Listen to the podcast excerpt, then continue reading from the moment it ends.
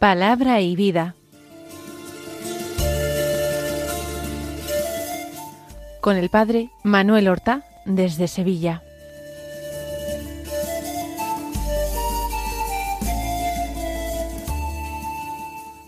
En el nombre del Padre y del Hijo y del Espíritu Santo. Amén. Alabados sean Jesús y María. Muy buenos días, queridos amigos, oyentes de Radio María y seguidores del programa Palabra y Vida. Hoy es el jueves de la undécima semana del tiempo ordinario. Este jueves es 22 de junio la Iglesia celebra en este día la memoria de San Paulino de Nola, que nació en el año 355 y después de una carrera política llena de honores, renunció a sus riquezas, renunció también a su matrimonio y con permiso de su esposa se retiró a una vida eremítica, siendo posteriormente elegido obispo de Nola. Fue autor de una serie de poemas de gran calidad literaria y murió finalmente en el año 431. Escuchemos ahora la palabra de Dios que se proclama en la liturgia de la misa del día. El Evangelio continuado que estamos leyendo en la celebración de la misa es de San Mateo capítulo sexto, los versículos siete al quince que dicen así. En aquel tiempo dijo Jesús a sus discípulos, Cuando recéis no uséis muchas palabras, como los gentiles, que se imaginan que por hablar mucho les harán caso. No seáis como ellos, pues vuestro Padre sabe lo que os hace falta antes de que lo pidáis. Vosotros orad así. Padre nuestro que estás en el cielo, santificado sea tu nombre. Venga a nosotros tu reino hágase tu voluntad en la tierra como en el cielo. Danos hoy nuestro pan de cada día. Perdona nuestras ofensas, como también nosotros perdonamos a los que nos ofenden. No nos dejes caer en la tentación, y líbranos del mal. Porque si perdonáis a los hombres sus ofensas, también os perdonará vuestro Padre Celestial, pero si no perdonáis a los hombres, tampoco vuestro Padre perdonará vuestras ofensas. Ya hemos dicho en un programa anterior que el sermón de la montaña constituye el núcleo, la médula de la predicación de Jesús. Es la síntesis perfectísima de su mensaje, que él enuncia al comienzo del ministerio público según el evangelista San Mateo. Comienza con ese enunciado de las bienaventuranzas, nueva ley de Cristo, plenitud de la ley antigua, y luego va desarrollando una serie de temas que abarcan todos los aspectos de la vida cristiana, veíamos en estos días anteriores cómo el Señor citaba la ley, la ley de la primera alianza, la ley de Moisés, para inmediatamente anunciada y haber advertido antes de que no estaba abolida, sino que su misión era llevar la plenitud, decía, pero yo os digo, y enunciaba la interpretación exacta, auténtica, correcta que tenía que tener la antigua ley. Todo desde el mandamiento del amor. En el Evangelio de hoy, Jesús, en primer lugar, enseña la oración. Acerca de la oración, y he dicho la oración, y me gustaría que ustedes vieran que quería decirlo con mayúsculas, porque se trata de nada más ni de nada menos que del Padre nuestro.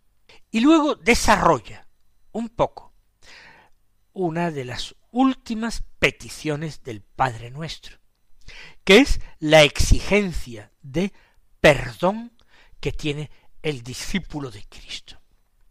Todas estas cuestiones son directamente aplicables, casi sin interpretación alguna, casi nos sobran comentarios y desarrollos tiene aplicación inmediata y directa en nuestra propia vida. Por tanto, dice Jesús a sus discípulos, esta enseñanza es específicamente para los discípulos del Señor, o los que se han ido constituyendo en discípulos a medida que el Señor anunciaba este sermón de la montaña.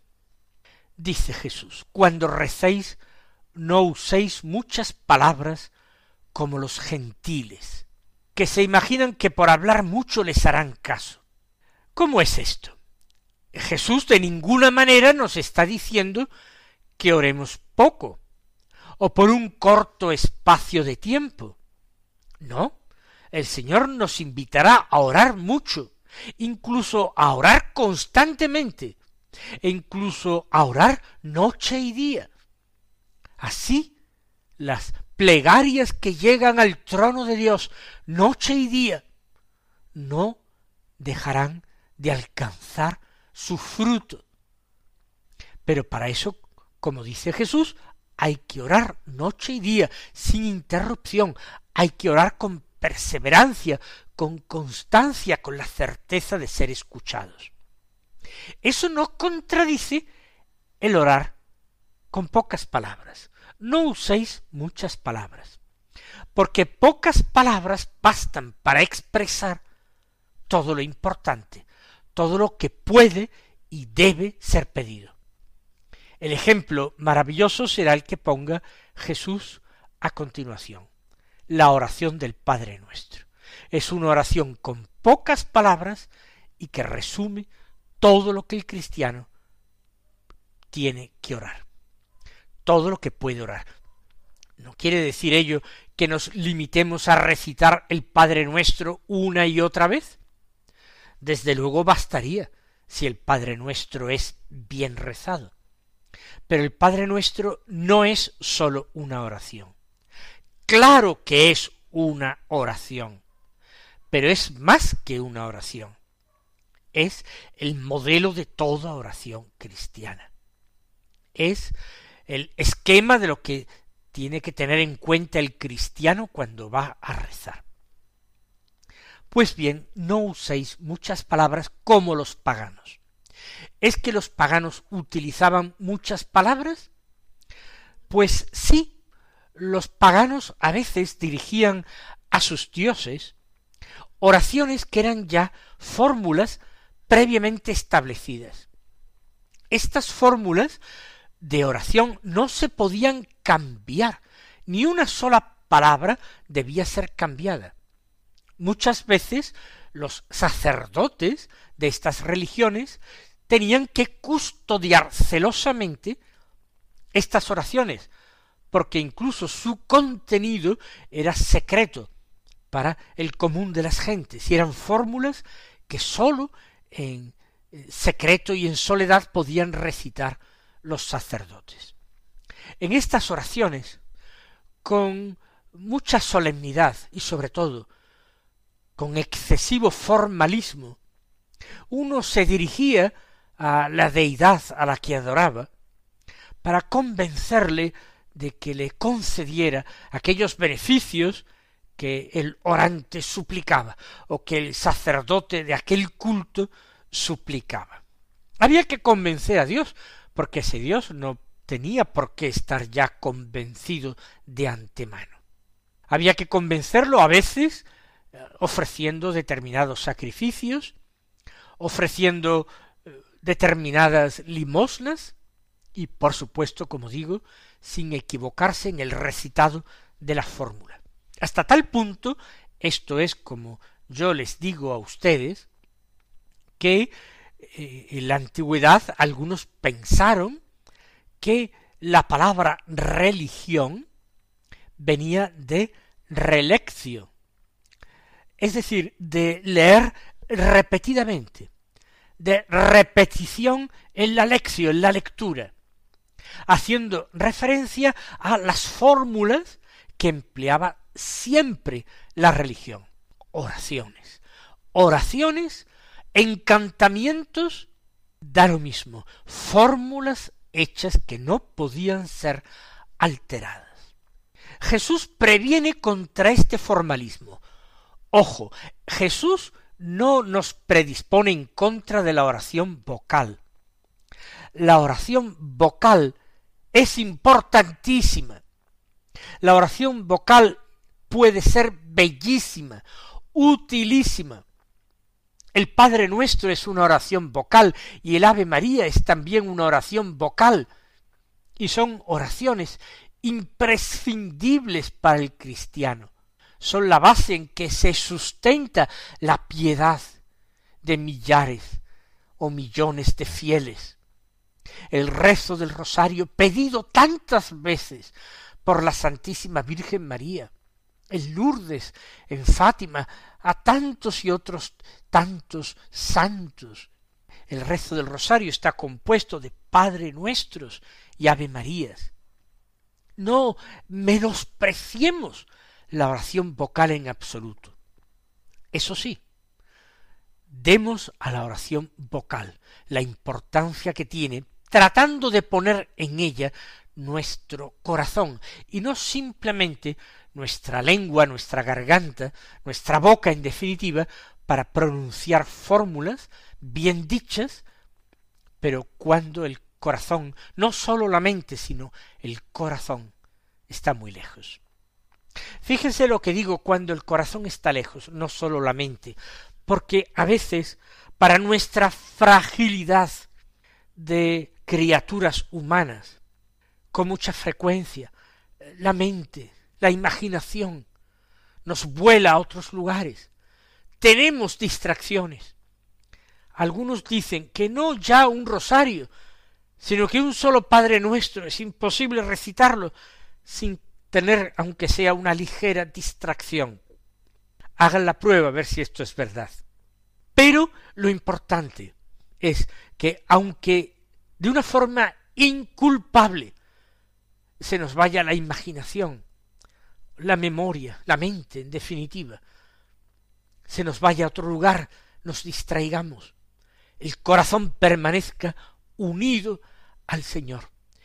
Y la oración vocal la hagamos desde el corazón, con toda nuestra profunda atención, con todo nuestro afecto, con nuestro deseo y con toda nuestra voluntad puestas en agradar al Señor, en ofrecerle el homenaje de nuestra alabanza, de nuestra adoración, de nuestra acción de gracias, en presentarle humildemente nuestras súplicas. Si no olvidamos al comienzo de la oración vocal traer precisamente el corazón a ella, entonces no tengamos miedo de habernos distraído en algún momento o en algunos momentos de esa debilidad. El Señor se compadece porque sabe que somos barro y que sin querer volvemos al barro continuamente. Pero si nos esforzamos en poner el corazón, el Señor se complacerá extraordinariamente en esa oración, y esa oración será auténtico encuentro con Él. Así pues, no uséis muchas palabras como los gentiles, que tratan de convencer a sus dioses de lo que tienen que hacer y de todo lo que tienen que otorgarle. No, no, no seáis como ellos. Eh, para que vuestro Padre del cielo os haga caso, no hace falta hablar mucho, ni emplear palabras muy altisonantes, ni muy compuestas. Más aún el Padre del cielo ese que os ama extraordinariamente, de una forma que no podéis ni imaginar, ese ya conoce incluso vuestras necesidades, antes de que se las expongáis. Él os conoce, Él sondea vuestro espíritu y sabe lo que os hace falta. No tengáis preocupación por expresar muy bien lo que necesitáis para que el Señor luego no se equivoque en el don que vaya a haceros. No os preocupéis, no seáis como paganos. Vuestro Padre sabe lo que os hace falta antes de lo que lo pidáis. De hecho, la evolución más común de la oración pasa de la oración vocal a una oración que podemos llamar más mental, de consideración, y de ahí a una oración afectiva, hecha más de diálogo, o de palabras, pero no de palabras compuestas, sino palabras a veces apenas balbuceadas, palabras que se interrumpen, que no llegan a formar una frase, porque no lo necesitamos, porque sabemos que nuestro Padre nos escucha. Y de ahí a una oración contemplativa, en que las palabras se hacen más bien raras, o se hacen escasísimas, o se convierte en una oración monológica, es decir, una oración de una sola palabra, emparentadas de cerca con la oración contemplativa, en la que, como he dicho, los silencios son más largos, más profundos que las palabras. Esa es la evolución más frecuente de una vida de oración. Por tanto, nada de preocuparse por las palabras, nada de procurar que sean muchas ni, buen, ni bien compuestas. Oraciones vocales dichas con el corazón, una oración afectiva que cada vez se simplifica más, pero en la que queremos simplemente expresar al Señor nuestra fe, nuestra esperanza y nuestro amor filial hacia Él. Y ahora, después de esto, Jesús enseña una oración vocal. Quien la rece no se equivocará. Con esta oración ha habido santos que han hecho milagros extraordinarios. Milagros eh, de curaciones y hasta resurrecciones de muertos. Sólo recitando el Padre nuestro. Pero ¿de qué manera? Recuerden ustedes a una Santa Clara de Asís, por ejemplo, la plantita, así la llamaba él, de San Francisco de Asís, que germinó y de qué manera en el campo franciscano. Como ella se agarraba a la oración del Padre nuestro y con el corazón extraordinariamente pobre y filial, y con el corazón extraordinariamente enamorado, enamorado del Hijo de Dios, del Señor Jesús. Ella recitaba este Padre nuestro, y ese Padre nuestro conmovía el corazón de Dios de una forma que no nos imaginamos, mucho más que otras oraciones largas que nos empeñamos en decir porque creemos que son más eficaces. Con el Padre nuestro, santos expulsaban demonios, sin tener incluso el ministerio de catequistas, no hacían exorcismos, se limitaban a trazar la señal de la cruz y a recitar el Padre nuestro. Por eso el Padre Nuestro es una oración vocal y el Padre Nuestro es también modelo de la oración cristiana. Jesús dice, Vosotros orad así. Es decir, orad con estas palabras, pocas palabras, o bien orad de esta manera, así. Padre nuestro que estás en el cielo, santificado sea tu nombre, venga a nosotros tu reino hágase tu voluntad en la tierra como en el cielo. Esta es la primera parte del Padre nuestro. La palabra Padre va al comienzo, como alguien escribió bellamente, como la quilla de un barco que va abriendo paso a toda la mole del barco, que se abre camino y ruta en las aguas.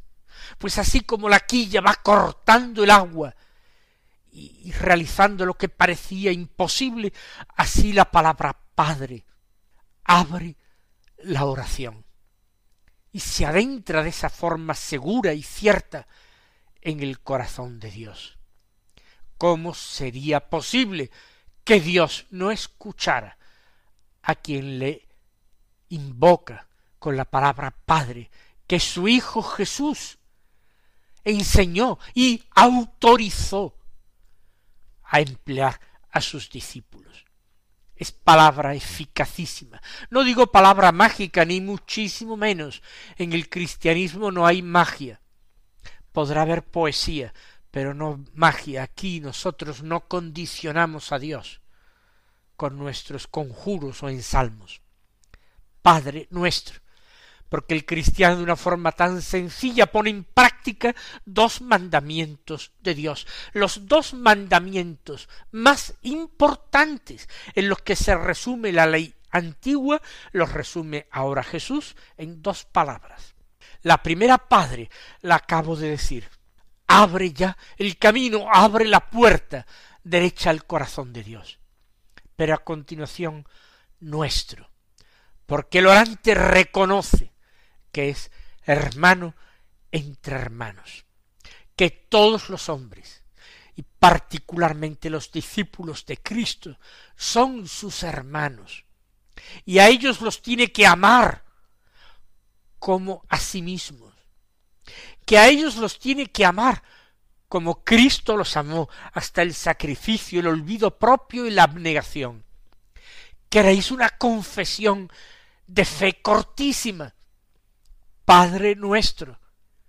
Con estas dos palabras, a veces a uno le cuesta seguir rezando la oración completa, con sólo estas dos palabras.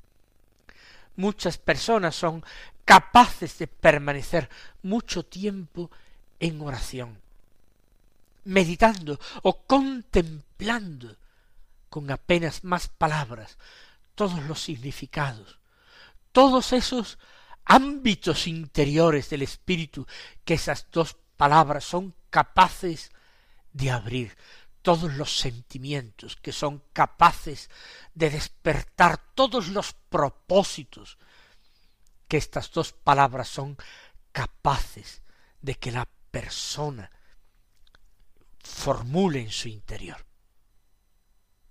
Y luego de esas dos palabras todo fluye fácil, que estás en el cielo. Y, y, el cielo es algo alejado, no, el cielo está en mi corazón, porque Dios ha venido a habitar entre nosotros. Y yo estaré con vosotros todos los días hasta el fin del mundo y venga a nosotros tu reino, y venga a nosotros tu rey, que es Cristo tu Hijo, y tu voluntad se haga en la tierra como en el cielo, no porque tenga que dar permiso, sino porque yo esa voluntad quiero aceptarla y cumplirla sobre todas las cosas. Lo demás es fácil, el mismo Señor os lo enseñará. Mis queridos hermanos, Él os bendiga y hasta mañana si Dios quiere.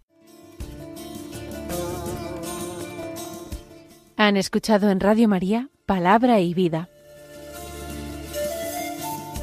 un programa que dirige el Padre Manuel Horta.